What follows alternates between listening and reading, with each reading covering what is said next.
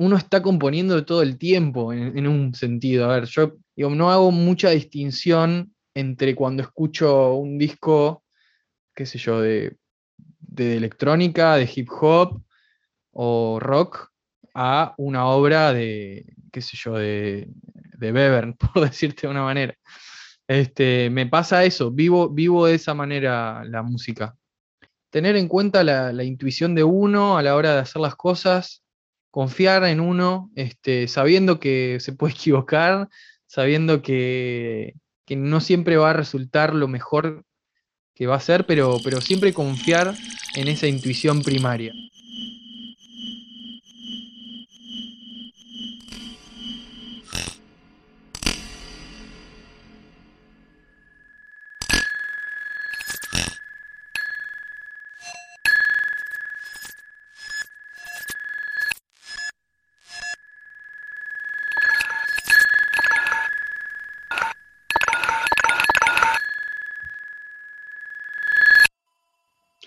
Estás escuchando De la mente a tus sentidos, un podcast que presenta lo más fresco de la música contemporánea, de viva voz de los compositores y compositoras, con un lenguaje ameno, claro, coloquial y cercano a las personas deseosas de abrir sus oídos a nuevas experiencias. Esta noche nos acompaña el compositor argentino Manuel Valverde que nos va a mostrar algo de su repertorio, además de compartir su trayectoria con nosotros desde este mundo de la creación musical en Latinoamérica, orgullosamente latinoamericanos, lo cual me place mucho. Bienvenido, maestro Manuel Valverde.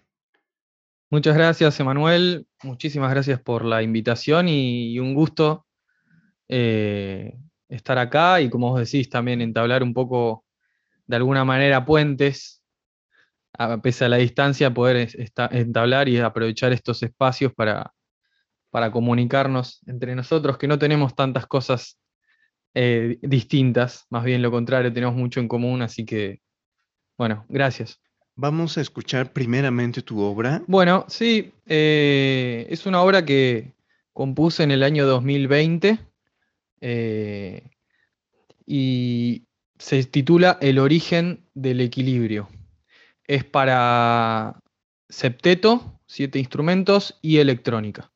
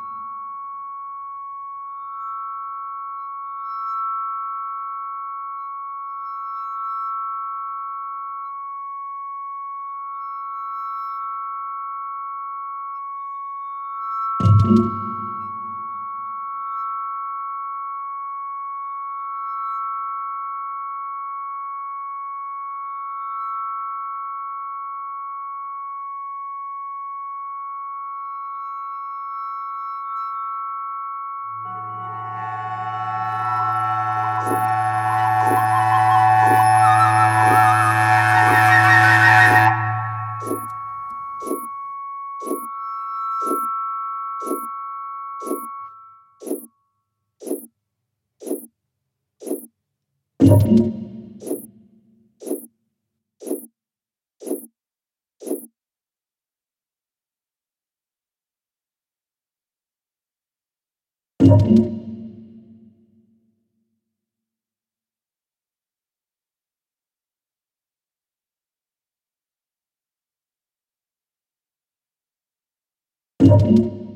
Genial, qué interesante obra.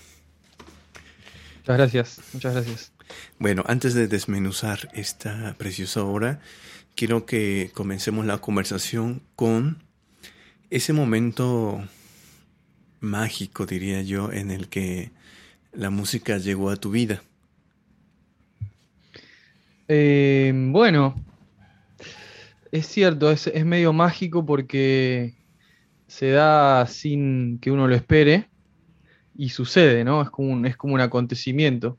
Eh, en mi caso, bueno, tengo eh, familia también de músicos, eh, siempre estuve rodeado ¿no? del mundo de la música, entonces también desde chiquito uno, uno está rodeado de ese mundo. Y en lo particular me interesé siempre, desde, desde que tengo memoria, ¿viste? Desde, desde escuchar sin saber alguna música clásica, me acuerdo de escuchar Bach y de sorprenderme mucho, viste, esas memorias que están muy escondidas, ¿no? Yo te, hablo de niño de 5 o 6 años, ¿no? Pero que de alguna manera eso se va incorporando al cuerpo y, uno ya, yo creo que desde ya desde chiquito, uno va reaccionando de una manera particular a la música, ¿no? Cuando, cuando eso, eso, eso llega, que vos decís, que te encontrás con la música. Y después obviamente fui creciendo y, quise tocar instrumentos, toqué violín, toqué la guitarra, toqué un poco de piano y, bueno, se fue dando todo muy natural, como siempre formó parte de mi vida hasta que en un momento termino el colegio eh, secundario, eh, no sé cómo se dice allá el liceo, digamos el, el bachillerato, eh, terminó y tenía que decidir qué carrera seguir. Y fue algo muy natural, algo que formó parte siempre de mi vida. Entonces seguí con, componiendo, quizás sí de una manera mucho más enfocada, algo más profesional o a, dedicarme a esto. Pero por supuesto que arrancó sin planteármelo y como algo que, que, no podría pensarlo, no podría pensar la vida de otra manera, ¿no? Porque uno, uno no deja de ser compositor o intérprete o músico, eh, no sé, siempre uno es, aunque estés haciendo algo banalmente, yo creo que es una manera de, creo que, posicionarse frente a las cosas, frente, frente a muchas ideas, como bueno, uno siempre es, de alguna manera, está siendo músico eh, o compositor en mi caso, digo. Así que bueno, no sé, desde, chico te podría decir.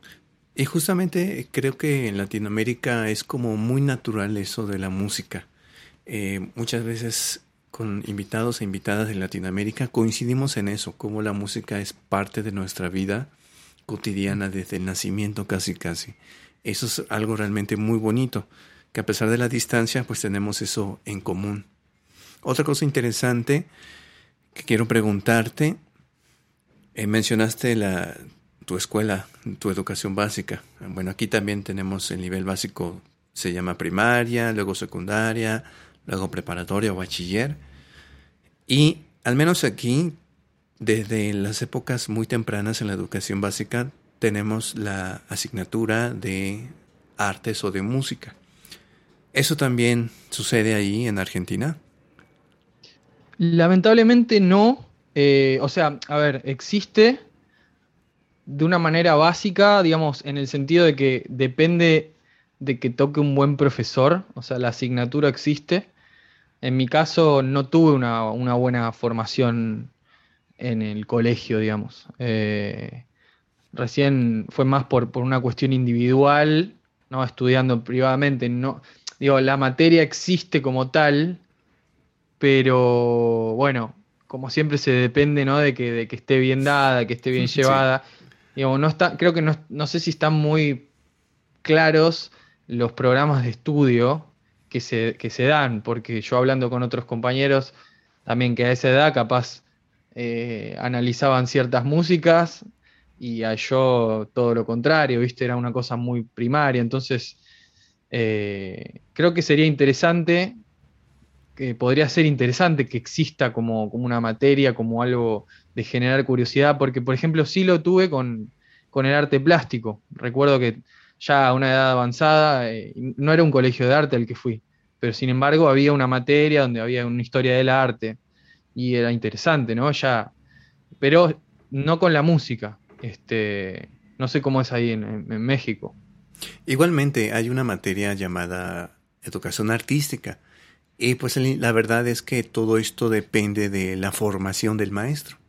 O sea, puede ser tanto, eh, como tú dices, artes plásticas o, música o también danza. Entonces, eh, hay escuelas donde deciden, ah, pues tenemos un maestro de danza, vamos a dar danza.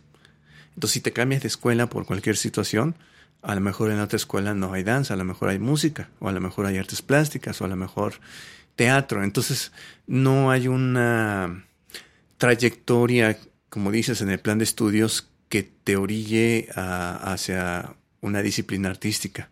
Y pues la verdad es que aquí te dan como, bueno, aquí se dice de, de mole dulce y, y chile y picante, por, refiriéndose a de muchos sabores, la educación artística. Supongo que esa es una cuestión que se repite en Latinoamérica. Bueno. Yo creo que, quizás eh, lo que me parece que sería interesante, porque bueno, en mi caso, como te digo, desde chiquito ya la música está presente, pero quizás lo que sería interesante es despertar esa curiosidad, ¿no? O, mostrar a la gente que no tuvo capaz ese acercamiento que, que la música, el arte es un camino posible.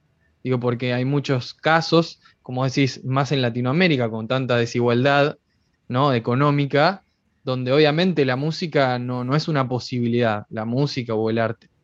Y quizás viéndolo desde ya desde el colegio, desde bien chico, se puede ver eso, como despertar ese interés. Hay algunos programas muy interesantes, como las orquestas escuela, que lamentablemente dependen, dependen mucho de un, del gobierno de turno, de la plata que decían darle. No es un programa, al menos acá en Argentina, que se sostenga con tanta firmeza, sino que depende Viste, como todo acá es un sube y baja, hay momentos que sí, momentos que no. Pero me parece que es algo interesante que, como sociedad también fomentarlo, en, varios niveles, digo.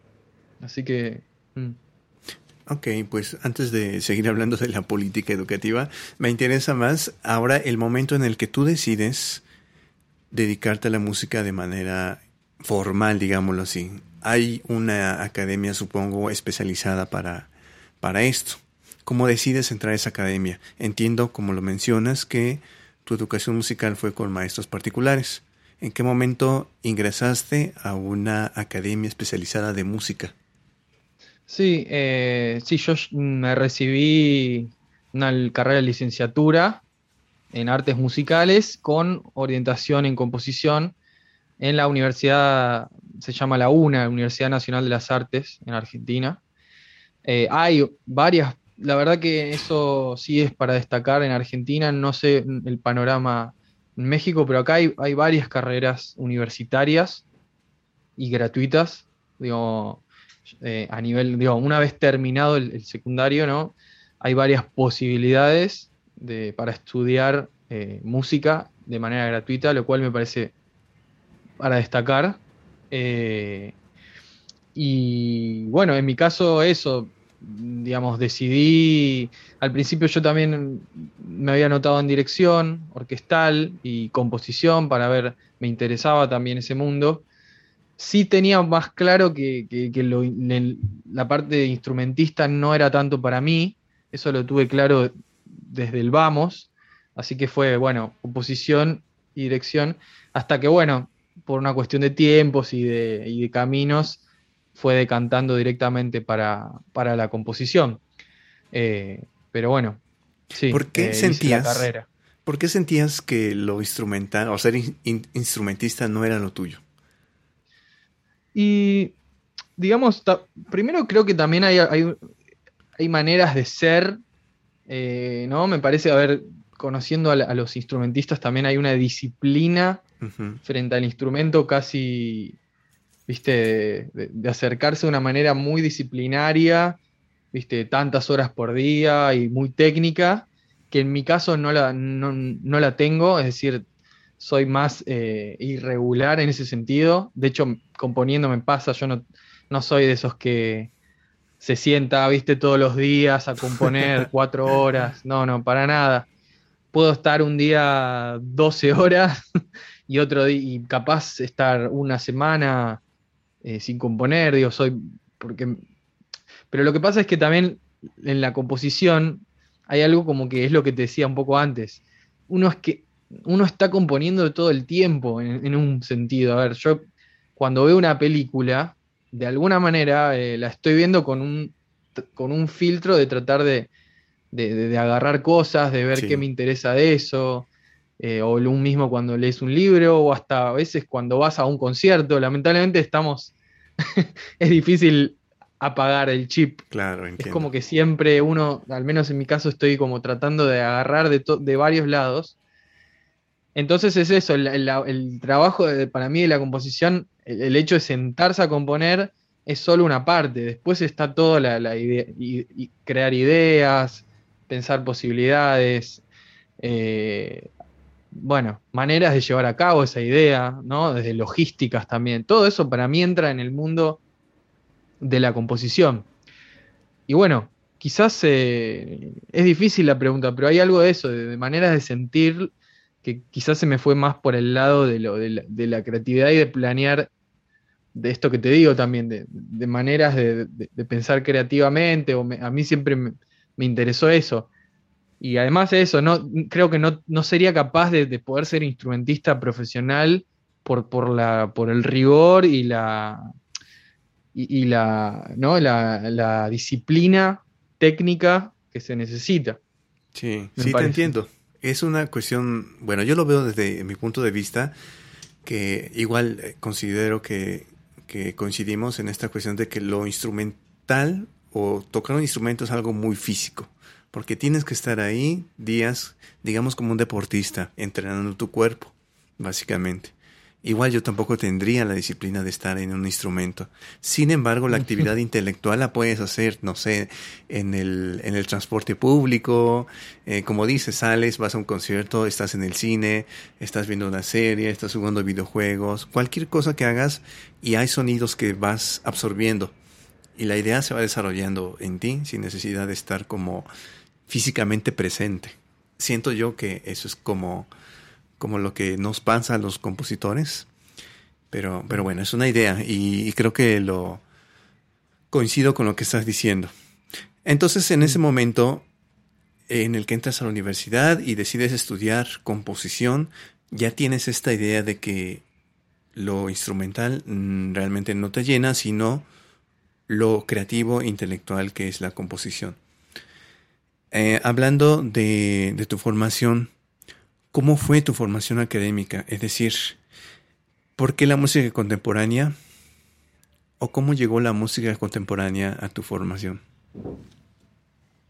Sí, eh, primero, capaz aclarar algo al pasar. No es que no, es que no haya una labor intelectual en, la interpretación, simplemente que es como decís, es, es un formato distinto, ¿no? Son maneras de, encarar de, ¿no? de otra manera, me parece. Eh, creo que hay, hay una labor importantísima intelectual a la hora de desglosar una obra, pero bueno, son caminos que uno va tomando. A mí se me dio más por el otro lado. Eh, y yendo a tu pregunta, eh, bueno, como te digo, en mi caso siempre la música clásica por, mi familia siempre estuvo presente, música clásica contemporánea, y en la academia se estudia música clásica y contemporánea también. Eh, ahora, yo como, siendo sincero, a mí hay algo con, digamos, yo como, como público, como oyente, mejor dicho, yo realmente escucho de todo. Digo, ya sé que se dice mucho, pero en mi caso trato de, que sea real, o sea, no, digo, no hago mucha distinción entre cuando escucho un disco, qué sé yo, de, de electrónica, de hip hop o rock, a una obra de, qué sé yo, de, de Bevern, por decirte de una manera. Este, me pasa eso, vivo, vivo de esa manera la música y no sé si se plasma o no en lo que hago, pero trato de que, de que eso de alguna manera, de, de, influenciarme de distintos mundos musicales.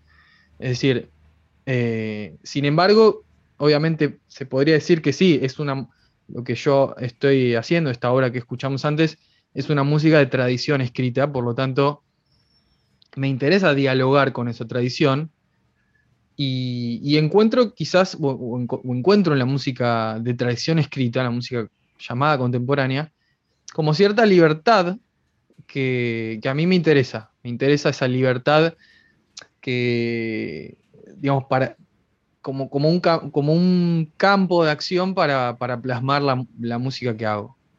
Es decir, eh, yo lo pienso así, un poco. O sea, me interesa entender la tradición con la que está dialogando esa, música, eh, y dejarse permear por otras tradiciones, ¿no? me parece importante las dos cosas, no sé si se entiende lo que voy, como entender con quién está dialogando, con qué, quién es el receptor o quién va a ser el receptor de, esa, música. Pero bueno, en mi caso me pasa eso, ¿no? Trato de, de, escuchar de todo, de hecho tengo un proyecto también de música electrónica, que justamente no es música escrita, eh, es un proyecto que yo toco. Y, de alguna manera me interesa que, bueno, que no sean mundos tan distintos. Es decir, eh, en este caso son músicas escritas porque dialogan con cierta tradición, pero puede tener influencias de cualquier tipo. Entonces, esa libertad a mí me gusta y creo que se da en la música contemporánea. Se puede dar. Hay quizás de alguna manera menos prejuicio o es un poco más, eh, más abierto quizás el campo de acción, ¿no? Eh, es decir, yo creo que la música contemporánea no es un género en sí, porque de hecho es un término muy complejo la música cuando se nombra, ¿no? O sea, podemos hablar desde minimalismo hasta serialismo y música actual, eh, ópera contemporánea, o sea, todo puede entrar en ese magma gigante que se le dice música contemporánea. Y a mí eso me interesa también, esa apertura ¿no? que, brinda, que brinda esa palabra. Ok. Y ahora, hablando de tu obra, ¿cómo fue el proceso creativo para la construcción de esta obra? Porque el título, ¿cómo armaste todo este ensamble? Mm. Cuéntanos. Eh, bueno, el título es difícil de explicar, pero porque siempre son un, al menos en mi caso, una conjunción de muchas cosas, cómo llevo a un título. Es decir, Eh, la verdad que soy de pensarlos mucho los títulos, no, no, no. Em, eh, le doy muchas vueltas, muchas vueltas hasta que encuentro el título. Entonces, nunca hay una razón única. Eh, pero para hablar un poco del contexto, quizás explique el título. Es una obra surgida en plena pandemia, lo cual eh, no necesariamente la obra habla en sí de la pandemia, pero probablemente esté influenciada, porque siempre, ¿no? Nuestro, el contexto es inevitable, el contexto que nos rodea es inevitable que se filtre en lo que hacemos. Y en este caso, claramente, bueno, la pandemia y, en uno de los momentos de pleno eh, aislamiento, ¿no? Surgió esta obra. Entonces, eh, también ese aislamiento a mí me permitió mm, investigar cosas que no venía investigando tanto, por ejemplo, el uso de la electrónica. esta obra es una obra para siete instrumentos y electrónica. De hecho, es mi primera obra para, para esa combinación, ¿no? Entonces, es mi primera obra que, que, quería explorar con la electrónica, pero sí quería como tenía muy claro que no quería que sean mundos distintos, sino más bien justamente que todo pertenezca a un mismo universo sonoro eh, y, de alguna manera que no haya una distinción muy clara ¿no? entre lo eh, que sería acústico y lo electrónico. Claro. De hecho, está, eh, me parece que se escuchan ¿no? esas relaciones constantes desde lo tímbrico, desde lo gestual, desde los comportamientos. Hay momentos donde lo electrónico aparece en primer plano, a veces se esconde, pasan los instrumentos. Hay como un constante, eh, de alguna manera, diálogo entre ambos, entre ambas naturalezas del sonido, que de alguna manera están formando como una especie de nueva naturaleza, que es una tercera de alguna manera, que es una combinación entre lo electrónico y lo acústico. Este, de alguna manera ese fue uno de los, de los, de los principales, eh, digamos, eh, proyectos que tiene la obra. Digo, a, mí siempre me pasa de que necesito de alguna manera plantearme desafíos porque son con cada obra.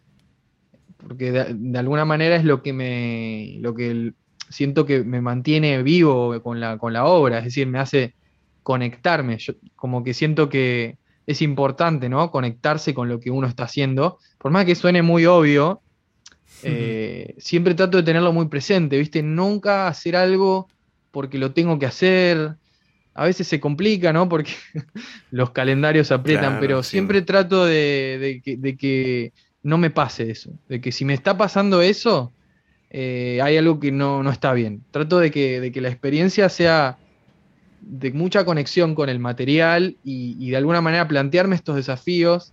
Por ejemplo, esto, primero obra con electrónica. ¿De qué manera, eh, de qué manera establezco ¿no? este, este mundo, que, esta relación que yo quiero hacer?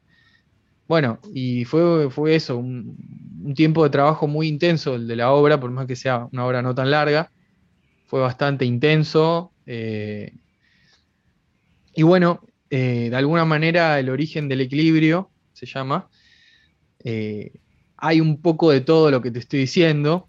También eh, hay algo con el comienzo de la obra, donde también me planteé una idea de forma, ¿no? De, la forma de la obra que no sea una forma simétrica, más bien pasa algo contrario, ¿no? La obra comienza con una especie de, de creyendo su vida, digamos, con, un, arranca como muy arriba, este, y eso sucede en el comienzo de la obra. Entonces, hay algo y muy direccionado, ¿no? Como una idea, un, proceso, un proceso, el primer minuto de la obra, es un proceso muy direccionado, muy claro, y, también, como te digo, muy arriba, de mucha densidad, y después viene todo el vacío.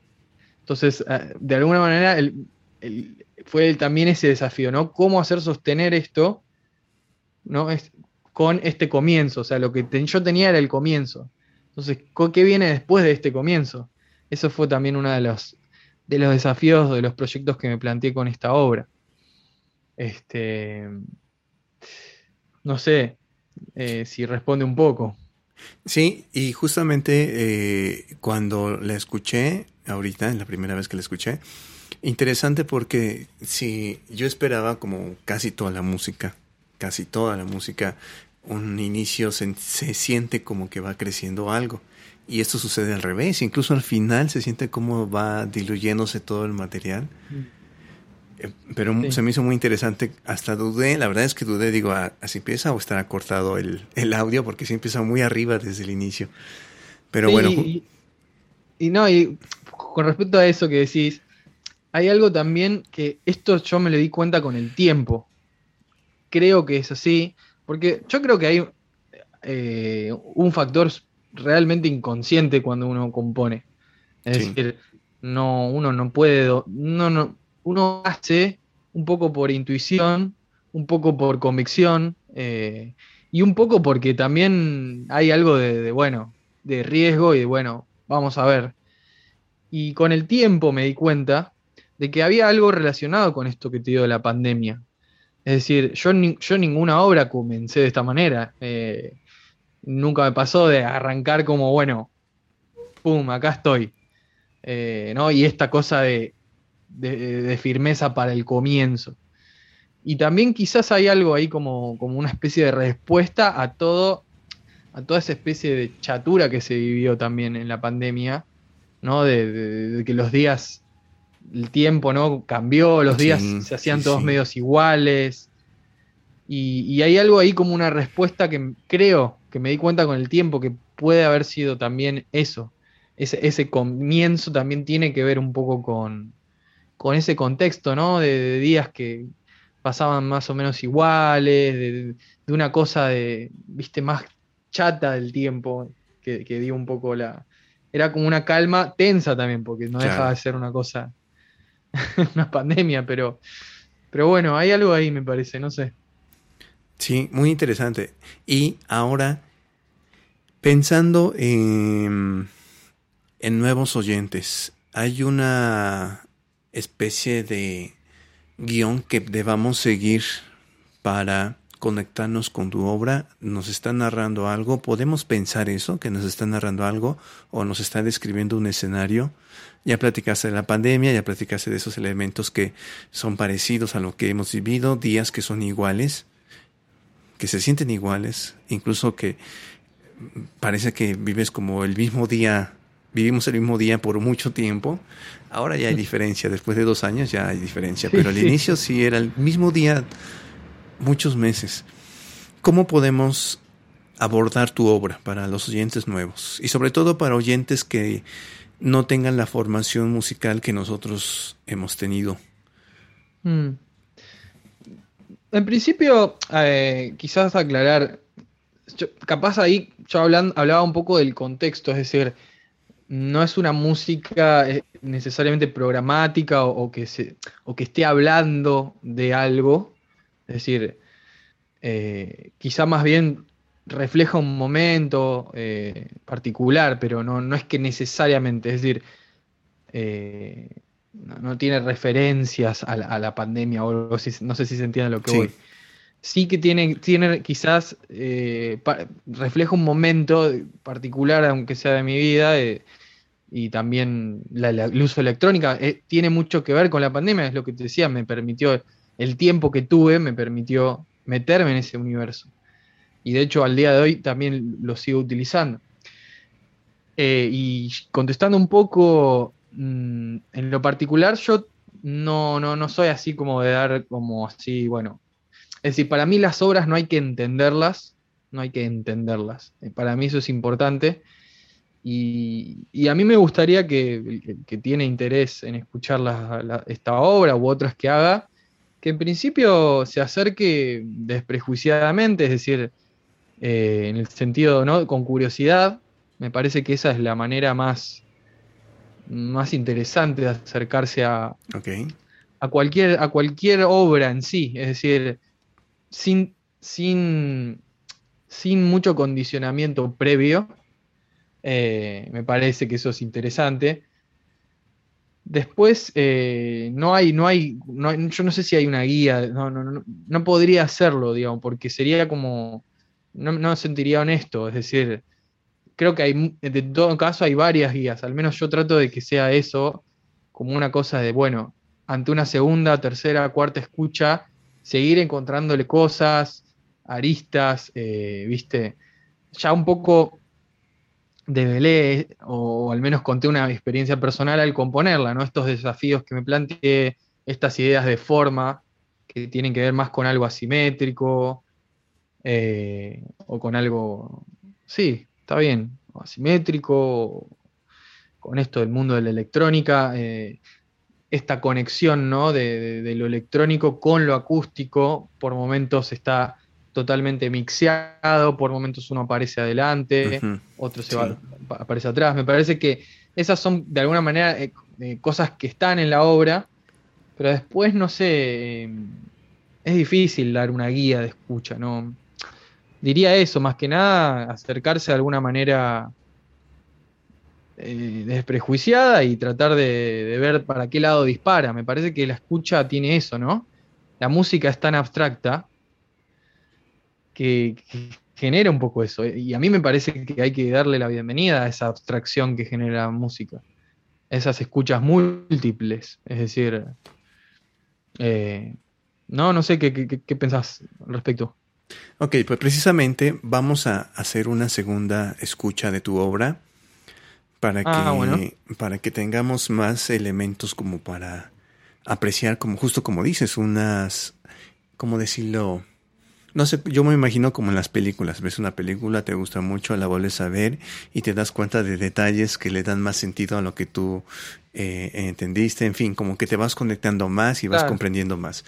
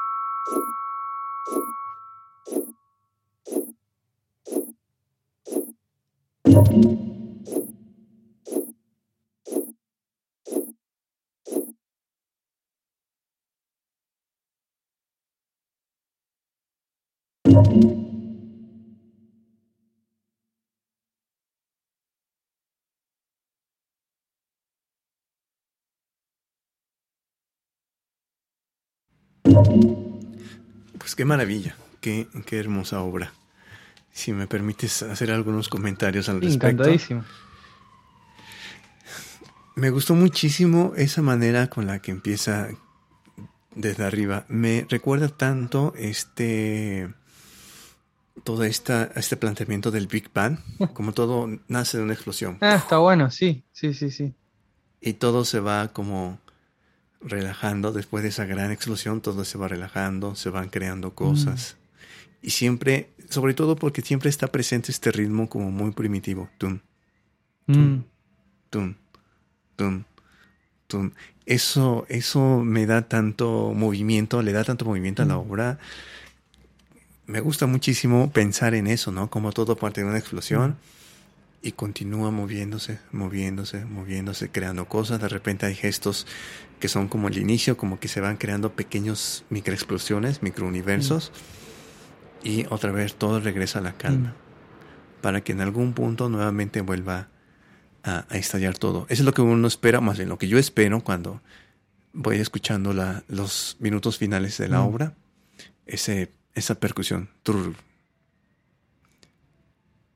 Y te deja con las ganas de otro, otro, otra nota percusiva. Y otra vez. Mm. Esa expectativa que genera está maravillosa, maravillosa.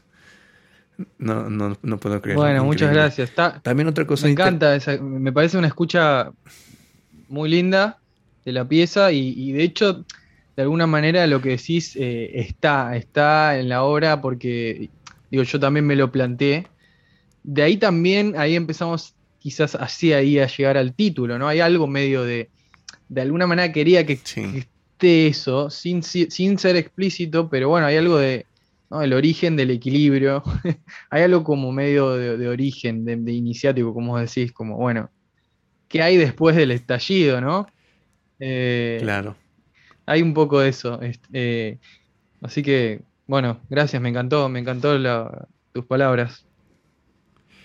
Muy místico y muy primitivo, pero lo, lo lo muy bonito es que aunque suena muy primitivo, está con elementos electrónicos, elementos modernos electrónicos. Bueno, están ahí presentes los instrumentos acústicos, pero bueno, como están grabados y están espacializados, pues aún le da ese, esa, esa como eh, sensación electrónica, pero también al mismo tiempo primitivo. Eso me encanta muchísimo. Otra cosa interesante es que me recuerda mucho a Romitelli, en la música de ah. Romitelli. No sé si tenga por ahí algo, alguna, mm. eh, ¿cómo le dicen? ¿Influencia? Eh, algún, algún cameo, como dicen el... mira, Pero sí, maravilloso. Ahora una pregunta difícil que ya más o menos la contestaste antes con la conversación que hemos tenido sobre la escucha. Ya puedo darme cuenta de tu respuesta, pero quisiera plantear de todos modos la pregunta. La pregunta es la siguiente. Cuando estás haciendo música, ¿qué tanto consideras al que la va a escuchar? Mm. Está muy buena la pregunta y, y te diría muchísimo. O sea, eh, yo eh, tratando de pensar, ¿eh? Yo, digamos, planteo siempre la obra pensando en la escucha. Es decir, para mí, de alguna manera, componer, eh, de alguna manera no, vamos a sacarle eso. Componer es eh, comunicar una escucha también. Es decir, uno está comunicando su escucha de la, obra. Eh, no sé si se entiende lo que voy, pero, pero sí, muchísimo, muchísimo, porque para mí hay una experiencia, vos nombraste expectativas, ¿no? Eh, para mí la escucha está cargada de eso, de expectativa, de frustración de esa expectativa, de, deseo. Uno va, es como la escucha en tiempo real, en tiempo presente, tiene algo lleno de, eh, muy compleja y lleno de, variantes, ¿no? Que, juegan, que entran en juego. ¿No? La, escucha tiene eso, tiene expectativa, tiene recuerdo, tiene pasado, tiene idea de futuro. Yo trato de que estés, de que esté eso en, la escucha en que estoy transmitiendo en mis obras. Que esté, que esté esa idea de tiempo, ¿no? Una idea de tiempo donde existe el, recuerdo, donde hay ideas de, también de, expectativa hacia, hacia lo que vendrá, como vos dijiste, ¿no? Antes de, que te genera expectativa o ¿no? ciertas cosas. Bueno, eso trato de, que, de, tenerlo siempre, siempre como una bandera en, las obras que hago. Este, eh, así que me parece central, me parece central la experiencia de la escucha en, la composición. Ok, puedo decir que eh, tu música está planeada como experiencia para el oyente, entonces. Bueno, em, ojalá, ojalá que así sea. A mí, me, al menos así vivo yo la música.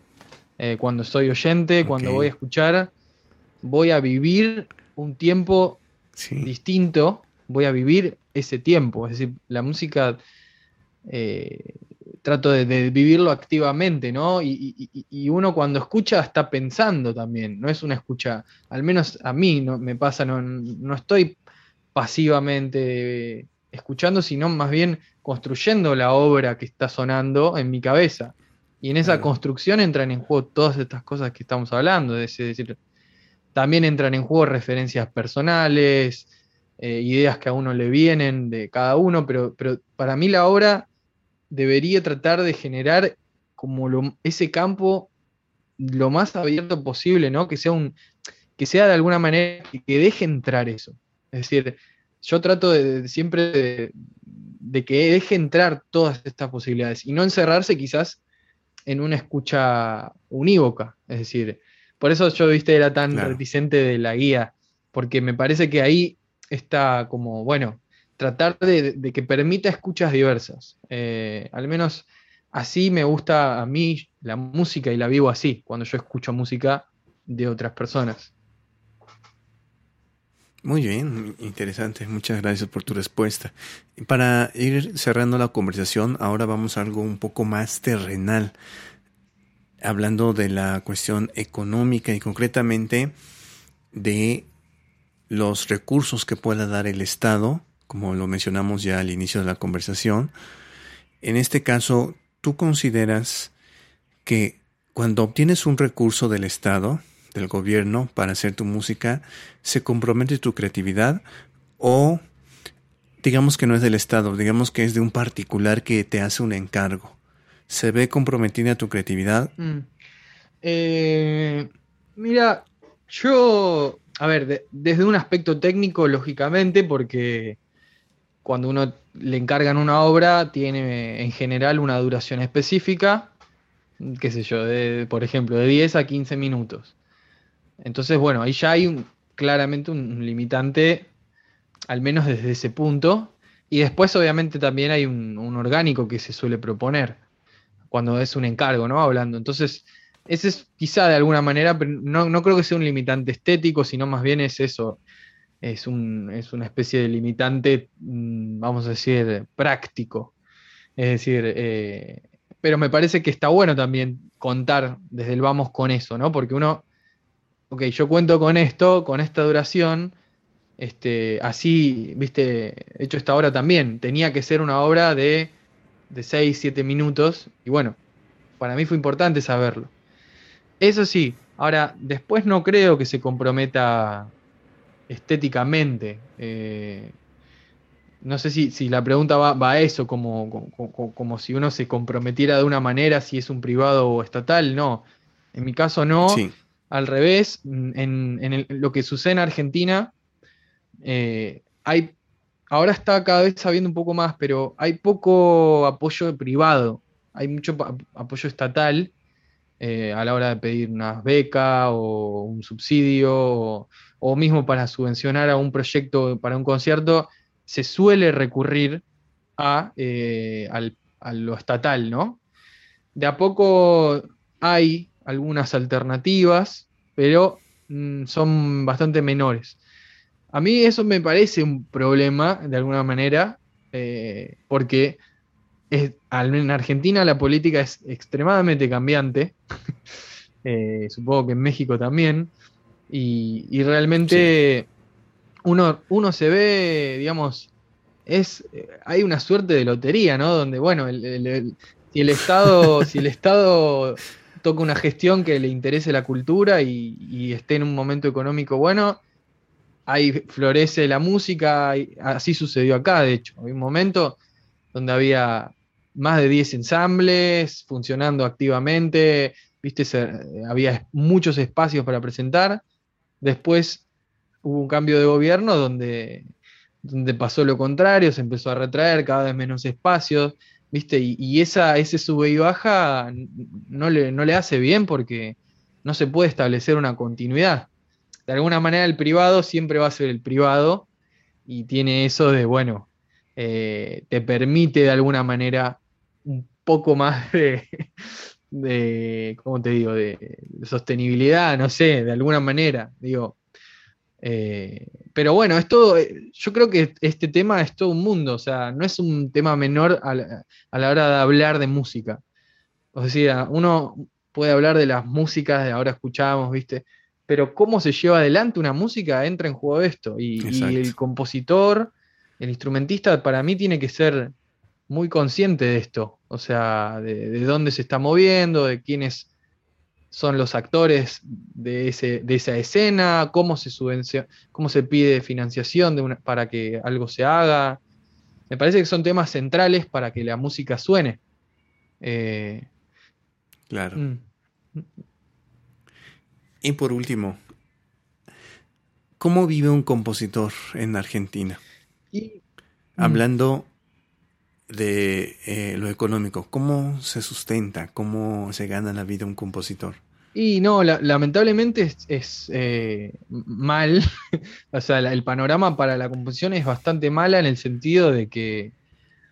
Eh, o sea, obviamente uno siempre compara, no sé, yo realmente no conozco cómo es en México o en otras partes de Latinoamérica, pero hace poco estuve en, en Europa eh, por una residencia que tuve en Suiza, eh, por un programa también de, una beca de Proelvesia, y estuve eh, un mes y medio, y bueno, y ahí vi un poco también cómo funciona, cuál es la otra cara, donde los encargos se pagan prácticamente todos, o sea, y se pagan bien, es decir, es, nadie, yo creo que es difícil vivir de la composición, ¿no? En todas partes del mundo, pero sí es una actividad posible, ¿no? Es un complemento más. Yo creo que en Argentina no pasa tanto con la composición, es decir, uno tiene que buscársela, por ejemplo, obviamente dando clase, eso es lo que claro. primariamente dando clase. Yo, de hecho, actualmente también hago sonido para, para distintas eh, bandas o ensambles, o soy sonidista también, ah, o sea, y también doy clases, doy clases en, en universidades, doy clases privadas, o sea, hay como que ir adaptándose de alguna manera. Es muy difícil prácticamente imposible vivir de la composición en Argentina. Eso es así. Eh, pero bueno, eh, es así. Hay que tratar de luchar para, que, para, hacer valer el trabajo y, entender que es parte, también somos trabajadores. Es decir, no es solo el amor al arte que existe, pero también es, una, es un trabajo que lleva mucho tiempo, mucho tiempo, mucha dedicación, mucho, mucho trabajo, mucho tiempo de trabajo. Entonces, me parece que es importante hacer valerlo y, bueno, ¿no? Como, que, digamos, hacer entender que esto es un trabajo. Eh, pero bueno, es, complicado, es complicado acá en, Argentina el panorama en el aspecto económico. Sí, súper complicado en Latinoamérica. Y sí hay muchas coincidencias con, con todos los países de Latinoamérica, la situación cultural y política, como dices, la eh, política es como una lotería, bien lo dijiste tú. bien. Sí, sí. Ahora, para mm. terminar, este, me gustaría que nos compartieras tus redes sociales y sobre todo, ¿dónde podemos escuchar tu música? ¿Hay alguna plataforma digital donde podamos escucharte? Sí, em, yo suelo subir mis obras a de un canal de YouTube. Ahí tengo esta obra y otras. También tengo algunos videos que he filmado de, de obras que se han interpretado no sé cómo pasártelo, pero pueden buscar como, supongo que Manuel Valverde, eh, no sé, el origen del equilibrio y ahí seguramente salga, no sé, como ahora no tengo el nombre del perfil, la verdad, pero en YouTube tengo subidas mis obras y si no, en, SoundCloud, eh, también tengo un perfil de SoundCloud donde suelo subir todo, todas las obras que voy, que voy haciendo. Este, pero bueno, y, en redes sociales estoy en, Instagram como Manu Valver o en Facebook. El que quiera me puede escribir sin problema, encantadísimo y para seguir charlando y compartiendo más música. Muy bien, pues de eso se trata, de tejer redes de, artistas y sobre todo de latinoamericanos, de nuestros hermanos latinoamericanos. Mm. Y pues esta información que nos comparte el maestro Manuel Valverde va a estar aquí disponible en la descripción de este episodio, su semblanza, su biografía, sus redes sociales y obviamente el enlace a su música para que lo sigan y lo escuchen. Y bueno, pues nada más, me da mucho gusto que hayas aceptado la invitación y para despedirnos te pido algún consejo o algunas palabras para nuestros colegas compositores, músicos, eh, músicas. Eh, bueno, primero gracias a vos, realmente me, pareció buenísima la propuesta de, tu podcast, eh, el interés, la verdad que realmente el agradecido soy yo. Y consejo, eh, nada, de alguna manera creo que se habló antes, como bueno, darle siempre, tener en cuenta la intuición de uno a la hora de hacer las cosas confiar en uno, este, sabiendo que se puede equivocar, sabiendo que, no siempre va a resultar lo mejor que va a ser, pero, pero siempre confiar en esa intuición primaria. Me parece que, es importante tenerla en cuenta y a la hora de, la creación, ¿no? Eh, porque de, esa manera nacen las particularidades, que creo que, que es lo, que, lo más interesante, ¿no? Cuando cuando no se hace todo en masa, sino que se empiezan a ver aristas distintas. Y creo que en eso hay, evidentemente algo de intuición y, que siempre hay que estar atento, ¿no? Y, de también eh, fomentar esa intuición, darle herramientas a esa intuición. Con lo que estoy diciendo no significa, bueno, no estudio, no hago nada, total tengo intuición, no, sino darle herramientas para que esa intuición pueda fluir mejor. Me parece que eso podría ser. Así es, la intuición se trabaja. Exactamente. bueno, muchas gracias, Emanuel. Muchas gracias a vos, en serio. Gracias nuevamente y nos vemos la próxima en el próximo episodio. Nos vemos pronto. Bueno, Clave el sitio del músico es una revista digital creada con la finalidad de difundir a la música y a sus ejecutantes, principalmente músicos mexicanos. Nace desde la necesidad de tener un medio de difusión para todos los proyectos independientes como pueden ser eh, producciones musicales, eh, conciertos y también por supuesto la opinión de profesional de los mismos músicos. Eh, la revista digital sale de manera mensual en los primeros días de cada mes. por el momento es totalmente gratuita y bueno tenemos en Facebook e Instagram clave sitio músicos y clave sitiomúsicos.com en nuestra página, página web.